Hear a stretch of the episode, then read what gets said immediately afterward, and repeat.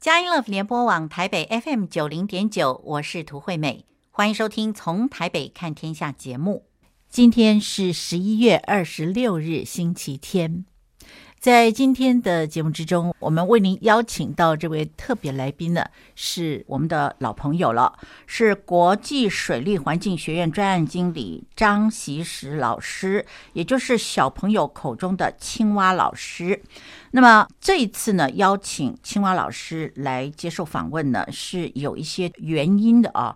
就是呃，最近我在公园看到了一只黑白花的一只鸟，是我从来没见过的，所以我就拍了一张照片，问一下锡实老师哦，说这是什么鸟？然后他就告诉我了，这叫做黑领椋鸟。锡实老师的回答啊，就有点火气了，然后呢，他就告诉我说这是外来种的。啊，我我我就可以闻到那个火药味了。然后我就问他，这个外来种的，嗯，不是好鸟哦。呃，他就告诉我说，呃，他们很强势，呃，会破坏环境，对食物链造成伤害哦。它还不只是黑领椋鸟哦，还有灰椋鸟，还有白尾八哥等等，这些呢，通通都是外来种的。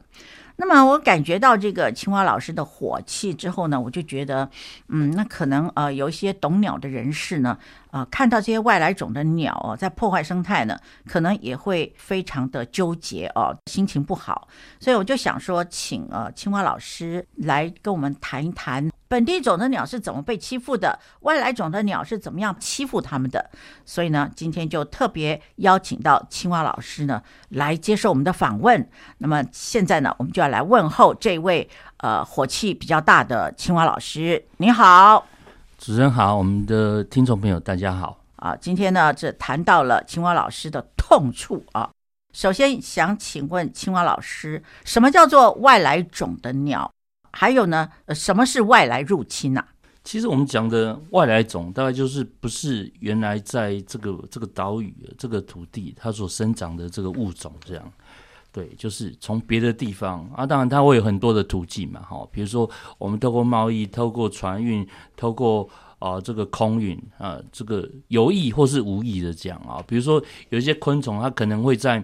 啊，原来我们要进口的这些农产品啊，或者是树木植栽等等这些进来，这样，那故刻意的、故意的，它可能就是，比如说啊，我们买一些观赏用的鱼类啦，或者是昆虫，那那透过这样的这个啊方式进来，就是呃比较商业行为的，或者是这个啊观赏的这个用途，然后这样进来啊，当然后面。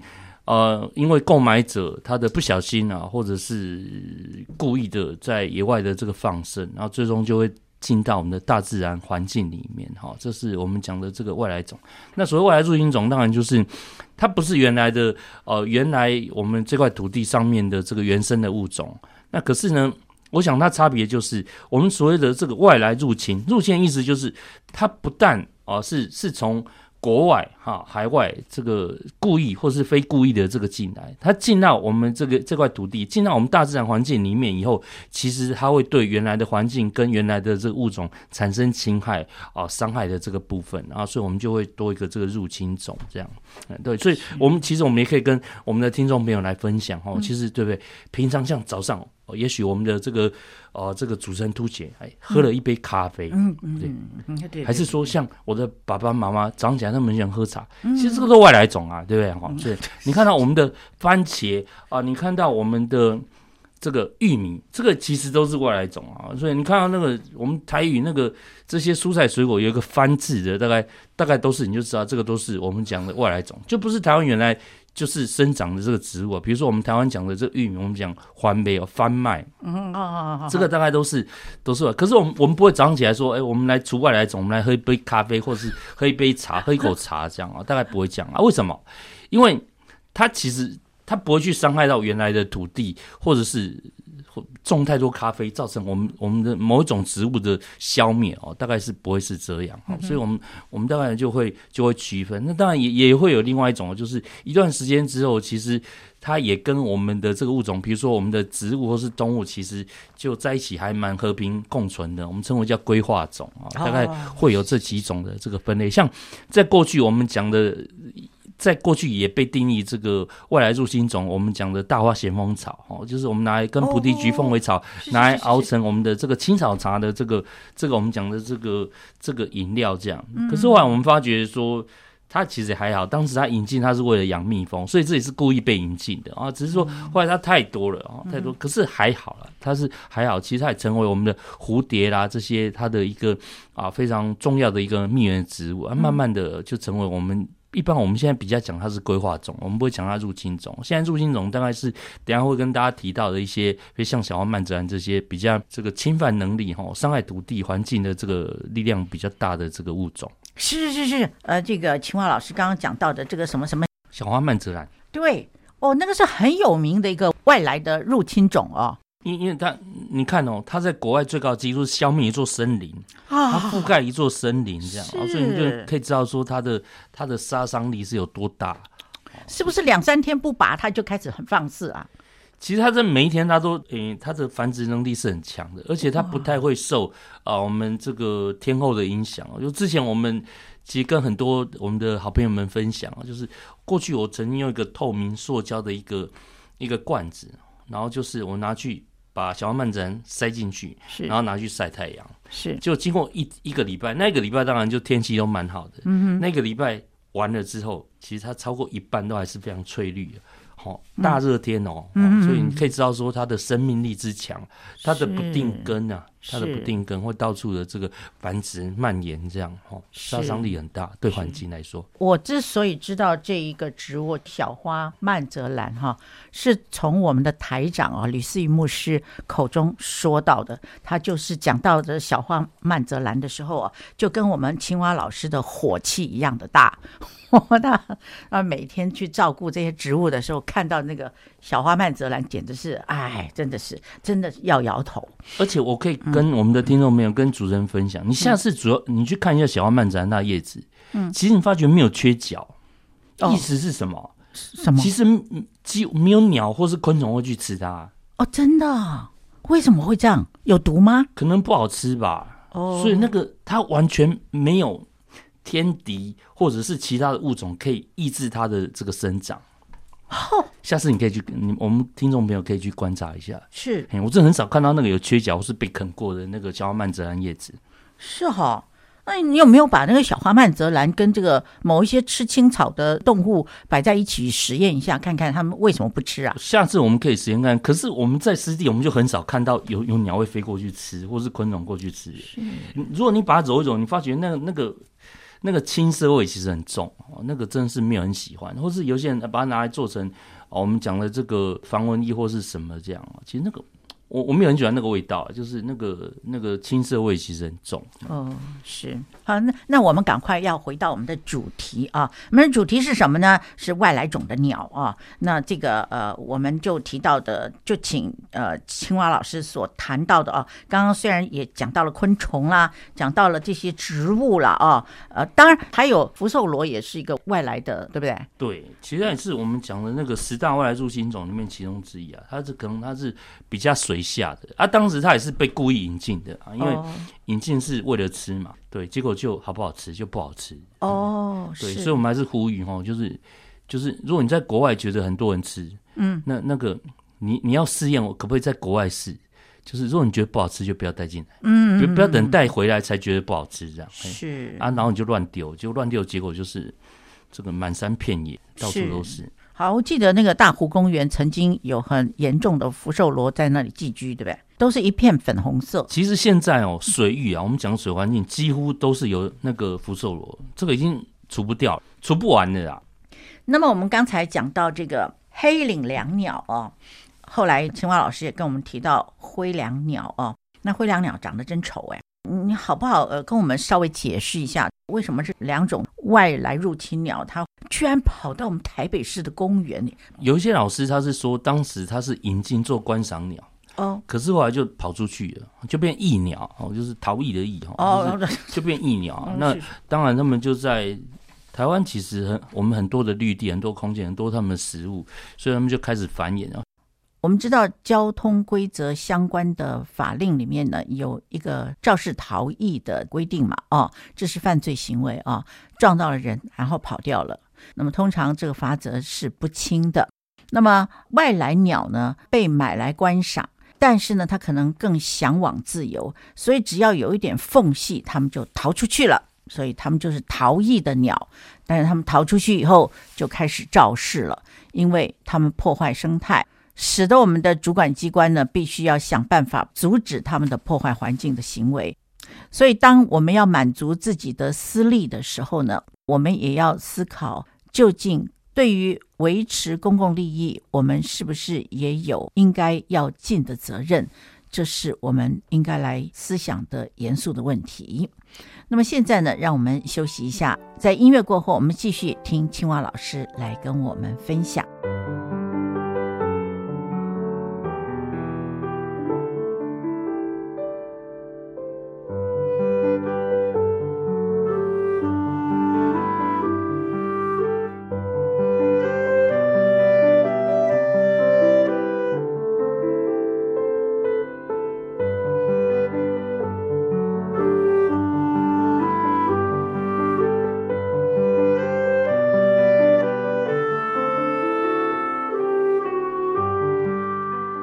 Love 联播网台北 FM 九零点九，您现在所收听的节目是从台北看天下，我是涂惠美。今天我们邀请到节目中这位特别来宾是国际水利环境学院专案经理张锡时老师，也就是青蛙老师，来跟我们谈外来入侵鸟，当然不限于外来入侵的鸟类。还有其他的物种呢，也对我们的环境造成很多困扰。那么，西施老师说，像刚刚那呃主持人其实有提到灰椋鸟跟黑领椋鸟。嗯，灰椋鸟其实我第一次看到哦，是在我家那边的国父纪念馆。好，我看它每一根那个国父纪念馆它的柱子啊，那个很粗的柱子最上面，嗯，它是一只大概就有至少是一只的灰椋鸟在那边，它的那个亮的，它身体。我们看到的是只有两种颜色，眼睛是红色，嗯，那身体是黑色，嗯，那黑色就是像我们那个沙发那种黑色，就是亮的黑色，哇，黑蓝色了，哈，那个那整个看起来，我我觉得难怪主持人觉得不舒服，哈、嗯，就是国外有人说它叫魔鬼鸟，这样，啊，也是非常强势的这个啊外来入侵种，那当然您可想而知，因为它是杂食性的哦，它来到台湾以后，其实你看那小的青蛙啦、蚯蚓那些，我我觉得它不会放过。啊，一一样，我相信跟其他这些入侵鸟种一样，会对原来的，比如像我们的这个。哦、呃，这个我们讲城市三剑客里面嘛，像是麻雀那些，我想栖息环境当重叠，然后食物重叠，那那大家就要比拳头了啊！那我们的小麻雀那些当然就敌不过他们这样。哇，对啊，另外一个就是我们讲那个黑领椋鸟，嗯，其实你在公园，其实你会听到那个很尖锐的叫声，那个大概都是它。我觉得那个八哥大概还没有到这种声音这样。哦，对，那个而且是非常持续性的啊，越来越多，越来越多这样。我曾经看过一只带了四只它的。它的亚成鸟就是它的孩子，青少年们，然后那个四只就追着爸爸妈妈在抢食，这样好，那数量其实非常多，那个头跟我们的八哥也差不多大小啊。对啊，当然比我们原来这个麻雀当然大得多了哈，所以在整个竞争上就很明显的会有差异啊。哎，这真的是哈，这讲到这里哈，就想到我们的可爱的小麻雀啊，真的是好可爱啊！我想请问你，那个喜鹊是不是也是外来鸟啊？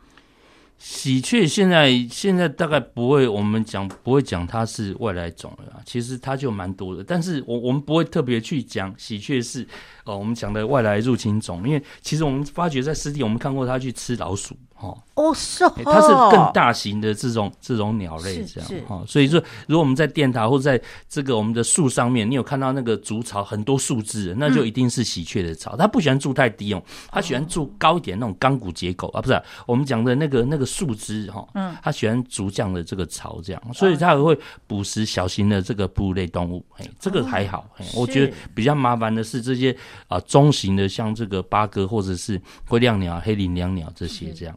哎，那那那你提到八哥哈，啊，这什么是白尾八哥？我好像没看过白尾八哥。一般我们看到这常见外来入侵种的八哥在两种，就是眼睛旁边一圈黄色，我们称为叫加八哥。那另外一种就是尾巴是白色的哈，也是身体是黑色的，我们称为叫做白尾八哥。那，一样就是现在我觉得问题比较严重就是他们，因为之前大家也有分享过哦，嗯、我们都看到他在那个那个红绿灯的那个那个那个铁管里面，原来一些麻雀筑巢的地方，他们跑进去，然后把那个小只的麻雀咬死，然后拖出来这样。哎，是啊，这是已经不是第一次哎，我们的青蛙老师不是第一次讲了，真的是讲到这里就很伤心，也很火大哦。我曾经在那个福和桥那边，我看过一次，嗯，将近三十只，加八哥混白混白尾八哥这样。是，哦、对，那个白尾八哥，我不知道你说的是什么，是不是很大，对不对？它脚是比较长的，是不是？它走起路来的那个那个脚，你是很很清楚。看得到那两只细细的腿，对。那然后呢？它它是飞起来的时候，这个翅膀下面还有一片白的，是不是？对对对，一条白，一条白的。对。那然后尾巴也有一点白的，对对，就那个啊。对。哎，其实那个看起来蛮可爱的，他们而且是夫妻两个一起走的。那个都大概一群一群，那不会一只一只。哦。那那你看，你看，跟我们的原生种的那个那个八哥其实就不一样。我们我们原生种八哥是嘴巴白色的。然后有点小庞克头这样，哦，是啊，是保育种哦。听众朋友不要搞混了，不过那个不容易看到了。是啊，我从来没看过。我们在那个星海一期人工湿地，我们没有看过。是哇，很少。所以你看，这现在我们这个土生土长的这个鸟哦，就变成了保育类的嘞，真的是被逼的，真的是好可怜哦。不要以后麻雀也变成保育类的，那麻雀实在是太可爱了。我觉得本土种代表的是一个生态的平衡，嗯、因为它长时间都在这里，它的世世代代都在这里，这样，嗯嗯，它不会像外来入侵种，因为进来为要扩张自己的族群，然后就拼命生、拼命的吃、拼命的长，这样。嗯嗯，啊，这真的是很叫人生气哦！你好不好跟我们介绍一下那个灰椋鸟，它到底是干什么用的？灰椋鸟，我觉得当时应该也是买进来做这个观赏用途了。哎呀啊！有有意无意就就到我们大自然里面，对，严格来讲，也许有人会觉得它很漂亮，那颜色真的是很漂亮，就亮亮的黑色，然后跟红红的眼睛这样。嘿，你说它要从别的岛屿迁徙过来，我觉得机会应该不太大。这种中型的中型的鸟类要这样飞，应该应该不至于啊。我觉得应该就是观赏用途进来的哦，嘿是比较有机会。是，那为什么你都不讲那些候鸟是外来入侵种？候鸟时间到了，它会飞走啊？不是也有一些就不走了吗？就待下来落户了？很少，可是它比较不会有那种入侵的行为。你看，像我们讲的那个腿长长的、嘴嘴巴长长的、脖子长长，你看像那个大白鹭啊，或是长鹭，其实它们也有一些有留下来，可是通常它们那个留下来。就还好，有的是因为亚成鸟就就留下来这样而已，嗯、他们也不会那种过度的繁衍啊，或是去欺负啊我们的这种小白鹭那些、嗯、比较不会。嗯嗯，哎、欸，真的耶，是今天早上哈，青蛙老师呢还寄给我一只很漂亮的鸟，对不对？那只鸟看起来好干净哦，可是青蛙老师说它是是麋鹿的鸟，对吧？它是迷鸟哦，就是最近有听到鸟友讲，就是有有一只很特别的那个迷鸟，它在那个。淡水一带出没。是，就就很多鸟友就跑去拍啊。那这个我印象当中，去年发生的大概大概应该是在三重的都会公园哈，嗯、就是我们讲那个河滨公园那里，哦、它叫墨吉哈，沙漠的漠，吉、哦、是。极客的吉，右边一个鸟字边这样，是，是。哦，所以那个很特别的啊，它的原生地大概在中东这一带这样，去年就已经迷路来台湾了哦，今年呢？就像主持人刚刚在呃访问之前的我们在聊天，他说会不会喜欢上这里？哎，对对啊，爱上了台湾。既然去年迷路了嘛，嗯，理论上也有点熟门熟路了，就今年也就来了这样。故意再迷路一下。对对，很可爱那一只那一只小只的这个鸟，很特别，漂亮，对，真的好可爱啊，好整齐哦，那个样子看起来真可爱。嗯，身体上那个沙漠的那个颜色哦，嗯，真的真的很漂亮。好，我们在第一段，我们谈到了有逃逸的外来入侵鸟，在这一段里面呢，我们就提到了莫吉啊，可爱的一只迷路的鸟，它去年迷路，今年呢又再迷路一次啊。这呃也不知道他是有意还是无心，但是呢，我们真的很高兴看到这么漂亮的一只鸟来到台湾栖息。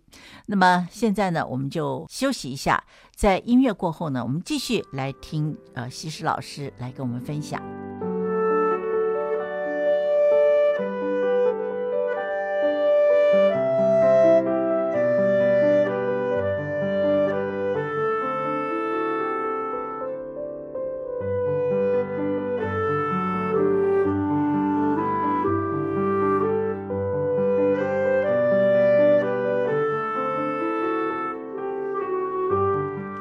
联播网台北 FM 九零点九，您现在所收听的节目是从台北看天下，我是涂惠美。今天我们为您邀请到这位特别来宾是国际水利环境学院专案经理张锡时老师来接受我们的专访。那么锡时老师呢，跟我们谈的呃重点呢是外来入侵种啊、特别是鸟类呢，呃是很叫人生气的。刚才。青蛙老师有提到，这个外来入侵种对物种跟环境是有危害的，好不好？跟我们介绍一下是什么样的危害？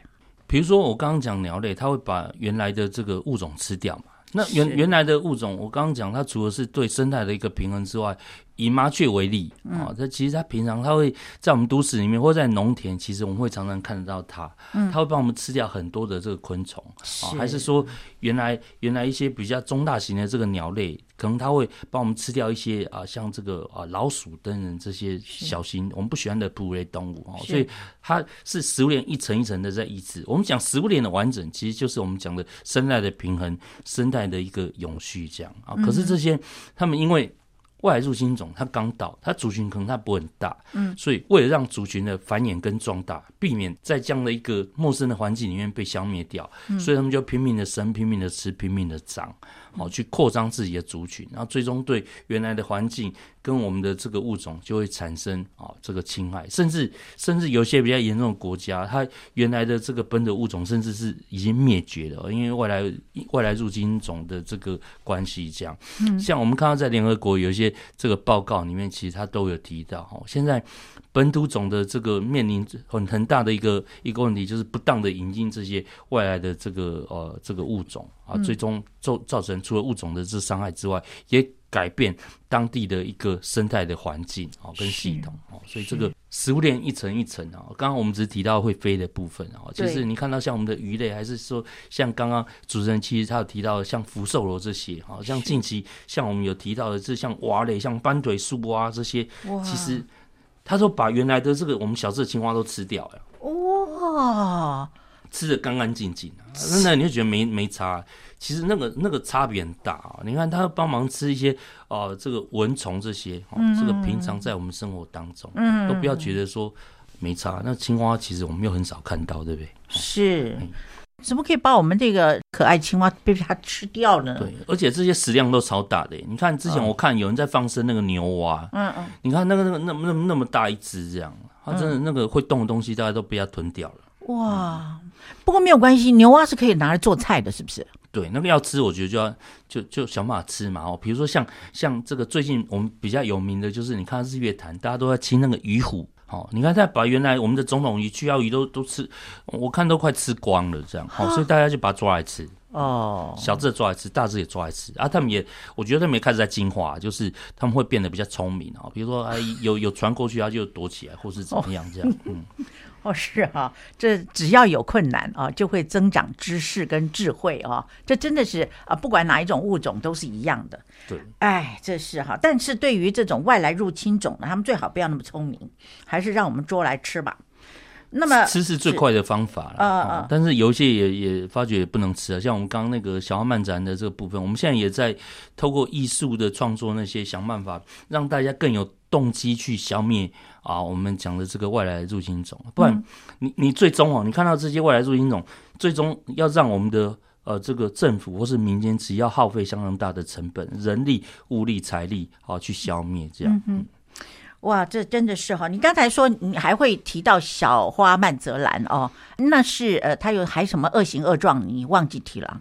小花曼泽兰其实它的它的恶行恶状，我们刚刚除了它的消灭森林之外，嗯，其实其实它。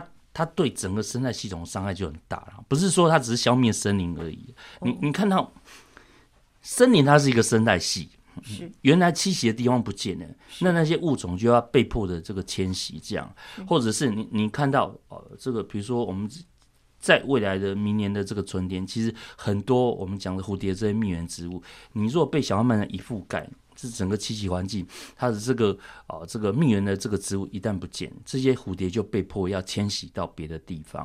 哦，所以这个这个这个是整个环境环境系统的一个伤害。这样是，是。好，那这些哈是不论是植物，其实你这个呃这个青蛙老师呢，在呃这几天呢，还告诉我另外一个坏蛋啊，呃叫做绿鬣蜥，对不对？嗯，那个绿鬣蜥也是一个坏蛋，对不对？其实除了绿鬣蜥，我们讲十大的这个入侵种，你看像我们讲的布袋莲啊、小曼子兰这个松材线虫，还是说中国的这个梨木丝，然后还有这个我们讲的苏铁的这个白伦敦介壳虫、红火蚁、福寿螺到这个和格花蛤到这个多线南蜥跟缅甸小鼠，这是目前的这个我们讲十大这个这个入侵种。可是呢，啊，刚刚主持人也提到说，再来还有一些新的。像这绿鬣蜥，绿鬣蜥那个是几万只在抓哈，这个政府好像会给钱的这样。那个它的问题是什么？它会去吃我们的这个农作物哦。农作物像刚刚主持人他有提到说啊，我们讲的这个黑林椋鸟，嗯，之前我去一间小学教那个食农教育，嗯，那就有那个家长反映说，早上小朋友辛辛苦苦种那个小白菜苗，嗯，结果他到中午他发觉那个小小小白菜苗不但被啃过，还被连根拔起来就丢在旁边这样啊。那是什么人干的？那我就想，怎么会那么夸张哦？嗯、我觉得大家很辛苦做这些事，我就早上早上我就去拍这样，嗯、就发觉是谁做的呢？就是我们黑林椋鸟去，就啃一啃之后呢，它就连根拔起这样哦。我觉得这真的是，这是物种的习性吗？这也太调皮了吧！嗯、你你吃就吃，然后还把人家连根拔起这样哦，让让那个菜苗一点生存的机会都没有。就是啊，这怎么叫调皮？这简直就是犯罪行为。对，那绿鬣蜥也是一样啊，它会像。当时在南部发现的，啊，它也会吃掉我们很多的农作物，它爬到树上，好，所以你你大概想象得到，它可以爬到树上，然后呢，又可以怎么样？又可以在我们土地上吃我们这些蔬菜水果。其实一般我们讲的这个蜥蜴啊，山上这蜥蜴，其实它会吃很多的这个昆虫啊，可是像我们这种绿鬣蜥，哇，它这个。我们南部有那么多蔬菜水果，他好好可以饱尝一顿这样啊。后来有人说要吃绿鬣蜥啊，发觉它身上的寄生虫也很多，所以现在看起来吃这件事情呢，好像也不能完全去去抑制它的这个生长。我我是觉得绿鬣蜥应该也也挡不住，现在看起来是没有办法完全的去清除掉啊。所以我觉得有赖民间啊，这个去去抓这些绿鬣蜥这样，嘿，抓给政府。是它它大概有多大？它可以长到连尾巴大概可以超过一公尺吧，嗯，那很大只，是哎，真的很大只哎。那如果说有很丰富的这个食物给它吃的话，它会不会长得像鳄鱼一样大？不会啦，大概都不会到那么夸张，大概一公尺，我看两公尺以内应应该应该会是这样子的这个 size。这样问题是它不好抓，如果它今天它跑到树上的这样，哎，大家可以想象一下那个那个那个电影那个柯吉拉这样，嗯嗯。就小型人，大概就那种蜥蜴的那个样子，这样。哦，所以你看，麻雀也被欺负了哦。那绿袖眼也会被欺负，是不是？其实绿袖眼真的是与世无争，也会被这些外来入侵种咬死吗？诶、欸，会有一些中大型的鸟类，不过绿袖眼还好，就是它小，它小型，而且我觉得它飞的速度其实比那个麻雀我觉得快一点，哦、所以就就就还好，就还好。但是我们有看过它被吃掉，哎呦，像那个。呃，大军尾那些，我们看过他吃绿绣眼。哎呦，真可怜！绿绣眼不是都是集体行动的吗？对，它会帮我们吃掉很多小的昆虫哦。所以有一些啊，我们讲的这个有机的这个这个网室啊，我们讲的这个有机的种植、嗯、会喜欢养绿绣眼这样，嘿，帮忙吃一些小的我们比较不容易看到的这个虫，它都会帮忙吃掉。对啊，这好可爱哦！哦，那还有就是。白头翁，这白头翁也是挺可爱的，它声音很脆。那白头翁它喜欢吃这些果实类的，哦，果实类。哦、是。不过白头翁它某些程度它，它它的族群也还蛮大的。我曾经这样可以一次算到五十只哦，在在在湿地这样。哦、是。它是还好，它不至于那么容易被吃掉哈。哦。那这个族群也算也算蛮大的这样。嗯、是是，所以说。黑领椋鸟啦，或者是灰椋鸟，看到了这么大个族群，也不太敢去欺负他们，对不对？比较被欺负，我觉得是那个，我觉得比较算是麻雀。是，这麻雀怎么这么可怜呐、啊？我那一天在那个呃公园里面啊，所看到的那一只喜鹊啊，其实我看到是一只喜鹊，它从那个很高的那个树枝啊，这样俯冲下来，然后它俯冲下来的时候呢，有好多麻雀哦，就是大概有二三十只的麻雀哦，就这样。啪一下飞起来，好像被吓到了。嗯，所以你说我们这个喜鹊也是霸王鸟是吧？也是霸王，也是霸王。其实你看，像最近啊，我去那个基隆河松山段看，嗯，那大概这样一个河岸呢，大概一百公尺吧，大概可以将近十只，那蛮多的。哇，是看起来我们的食物是很充沛的。对，哎，不过再来，他们压力会大一点点，因为冬天会有很多的其他的大型的鸟类会来，这样。哦，对啊，这个新朋友旧朋友，大家见见面。哎，然后比划比划啊，对，比划比划。其实，在没有神的环境里面呢，我们就看见人为财死，鸟为食亡。鸟类如果栖息地啊、呃、变狭窄了，吃的东西变少了，那么也会有这种紧张关系。也可能会对环境造成破坏，让我们觉得，呃，民间跟政府真的是要合力来阻止这样环境破坏、生态破坏的现象。那么，现在让我们休息一下，音乐过后呢，继续来听西施老师跟我们分享。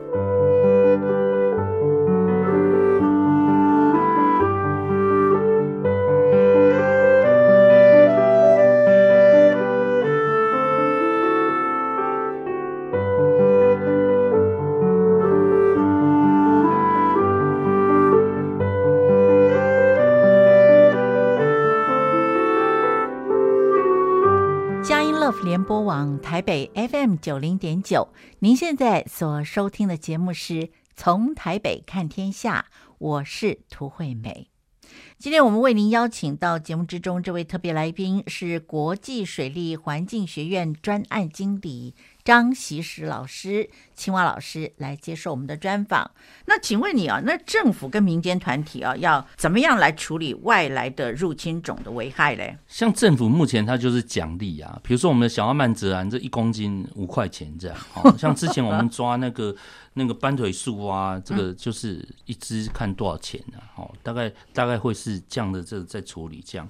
那民间呢，我们倒是呃有像。这一两年呢、啊，我们有媒合一些企业，就是固定到湿地去除外来种，好、嗯、像像一般我们水上的，我们大概就会除那个大瓶大瓶，哈，我们讲的那个呃水芙蓉大瓶，然后太多，要把水面盖住，哦、或者是清除布袋莲啊，这个都是会让企业穿着青蛙装下去处理这样。嗯、那在陆地上，我们主要就是啊，像我们讲的这个小花曼泽兰，或者是像那个。葛藤哦，大家比较少看到哦。那个它也是会把这整个树就是会勒住这样啊。其他的，哎、你看到像这个呃这个牵牛花这些，大概在陆陆域上的这些植物，大概都可以处理啊。水下动物大概就去捡福寿螺啊，大概都会鼓励我们的这个民间团体哈，就是。透过我们的这个志工日或是整个家庭日，然后我们来做这样的一个环境的行动啊，我们也得来帮助我们的这个呃大自然的环境这样，不然。其实那很难处理哈，你看像我们刚刚讲那大瓶啊，可能半个月，我们一个水域可能它就充满了，一株可以长五株出来这样，哇，就满满的。对，所以我们也在想啦，是之前有大家也有跟主持人有分享过，我们把小花曼泽拿去晒干，做成一个灯罩、灯饰这样，是，对呀、啊。但但这个这个叫我们在刺激动机啊，我们还是持续的在在跟其他的啊。我们的伙伴或者是我们所教育的对象，我们共同来发想有什么样的创作也好啦，或者是任何的方式，让民众会比较愿意去处理这个外来种。好，除了这个吃以外的这个部分，这样好，不然真的是有点缓不济急啦。这个每天它都在生长，每天都在湿地产生，但是像这样的这个部分，怎么样我们可以留在湿地？除了成为这个这个肥料之外，还有什么方式可以让民众或是政府我们？共同来清除这样子每天在在生长的这个外来种。是，那近期最新的外来入侵种啊，除了绿鬣蜥之外啊，还有没有其他的？我们手边最新的大概就是那个近期，我我相信那个两栖保育协会这种，我觉得蛮坏的哈。就在哎、欸，应该去年吧，就有那个海蟾蜍啊，哦，海蟾蜍、哦、是对。那那个因为它有毒性哦，听说它可以把猫跟狗毒死，这样哦。这个是是我们手边这个最最新有观察到的这个外来的入侵种，这样是。但是听说那时候在南投发现，那两栖保育协会连夜下去处理。族群好像没有办法被控制，哦，所以看起来也也扩散了。这种海蟾蜍，它们的毒性是在皮肤上吗？还是在哪里？就是眼睛后面那个耳后线。哦，是。可是我们会担心啊，就是那种会动的猫、嗯、跟狗去玩这样，嗯，嘿啊，它神奇对不对？嗯，就就把那个毒液喷出来是吧？对，就流出来的。它它那个毒性其实很强哦，那一只很大只，你看大概像像你看像这么大只这样。那那我我觉得那个应该是被引进观赏用的。可是这种是我们说这种颜值不太高的这种动物哦，这其实怎么会？怎么会买那个进来？我觉得就很奇怪。对，这蛮丑的耶。对，那它到大自然里面以后，其实就就很拼命生、拼命吃、拼命长这样。那他们可不可以煮来吃啊？中药有在用蟾蜍啊，可是这种毒性那么强，我觉得这个处理要很小心呢。哦，这个有赖未来的这个科学跟医界，大家想想想办法，是不然那个长长到很大一只哎，相信我相信。它那个一样小只那种会动的所有东西，它都可以吃，什么蚯蚓啊、小只的青蛙什么，它抓得到，大概都可以吃。这样，这小只的蛇，搞不好它都吞得下去。哎呦，是，这真的是哈，这是令人担忧哈。那请问你，我们可以怎么样来防止外来入侵种的危害？其实我们讲，我们最基本的做就是。如果你喜欢它，你觉得它长得很特别啊，嗯、它长得也许没有很好看，可是你觉得它很特别，我觉得其实我们可以去动物园看啊，我们可以去相关的展示馆看，嗯、没有一定要买。是为什么我说不要买？因为我们的住家本来它就不是一个。它不是养猫跟养狗了啊，特别是很复杂的那个，可能要在水里面的啊，或者是你要买一些这个花花草草啦，或者是树木让它攀爬的这些哦，这个本身照顾起来其实你就要很花费功夫。你看平常我们要忙着照顾小孩子上班下班这样，我们大概没有办法把他照顾得很好。你希望他很开心的活着，我们不如就就是我们可以去户外或者是呃其他的地方看。没有必要一定要买回来，而且当这样的这个，我们觉得它它的，你把它当宠物养，当它长大以后，你们家空间真的不容易足够让它这个生活，那最后你要怎么处理？送去动物医院嘛？那如果有些人他没有送去动物医院的结果，就是他会把它丢到户外的空间啊，像乌龟那些，我们就拿到那个水池子啊，把它丢到河边，把它丢到湿地，交给上帝养了嘛？这个就就很麻烦啊，在大自然空间里面这样。对啊，他就会很开心，你终于把我放生了，这样，嗯，然后他就可以拼命的生，拼命的吃，拼命的长，这样，嗯、哦，这个我们在湿地的这样这样水环境里面，我们都很常看到这样的这个情形哦，就是不太好啦，就是我们讲的这个没有买卖，没有伤害哦，所以这个我们要怎么做，就是好好的去观赏它啊，不要把它买回来养。有一些更过分的，就是放生，这样放生很惨呐、啊，活着下来，当然它会对原来环境造成伤害。嗯，那有一些它明明它就不适合这环境，它很容易死掉。那你放生不等于其实在放死嘛？哈，而且像我刚刚提到，你你小时候买回来都很可爱。嗯，什么叫买回来买回来很可爱？每次啊，我们讲那个电影啊，或是电视有有有那个播那个宠物的部分，嗯，你隔一年其实就会产生那个弃养潮。你看那电影拍的非常唯美，非常可爱，非常的。可怜在电影里面呈现的这样，就你就去买，就买回来，慢慢的它长大了，然后就开始又开始弃养了，弃养潮又又又又开始发生了这样，所以这个是最终。造成这些宠物们流落街头，我相信这也不会是我们想看得到的啊。如果你真的觉得它很可爱，我们就可以去动物园啊，去去看看它就好了啊。嘿，是，对啊，这个没有没有一定要买回来的，特别是你们家的活动空间如果没有那么大啊。如果如果你们家比如说养养猫养狗有足够空间啊，有有院子那些，我觉得那当然没有问题啊。嘿啊，但你不要养那很奇怪的，像养那个。很奇怪的蛇啊，或者是像刚提到那个蟾蜍，我觉得说 都不要了，都尽量不要了，真的是很是不要养绿鬣蜥啊！今天养了以后，明年就变成一大窝。对。好，我们在节目结束之前呢，想要请青蛙老师啊，好不好？请你来跟我们谈谈你的内心话啊。那你为什么对这个外来的这个鸟种啊有这种歧视的心态啊？当然，你刚刚已经解释了很多，那但是在你内心深处，是不是有一些什么受伤啦之类的啦？那如果给你机会的话，你要怎么数落这些外邦鸟啊？我我觉得也不是歧视啊，但但是你知道，台湾是一个封闭的岛屿。嗯嗯，嘿，你外来不好的东西，你像前阵子我们讲那疫情呢，其实进来就会造成很大的伤害。而且台湾我们这个封闭型，我们讲的这个岛屿啊，嗯，其实它的流通的能力是很强。我所我所移动跟流通的这个能力是很强的，是是为什么？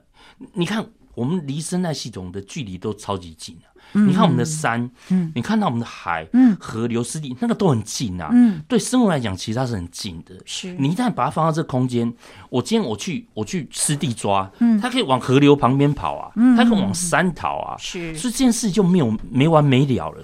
哦、你只要一个动作放出去，是，我们就很难再控制了。是，那最后呢，我们就要花很多的钱，花很多的这个力量去处理啊。我觉得这已经。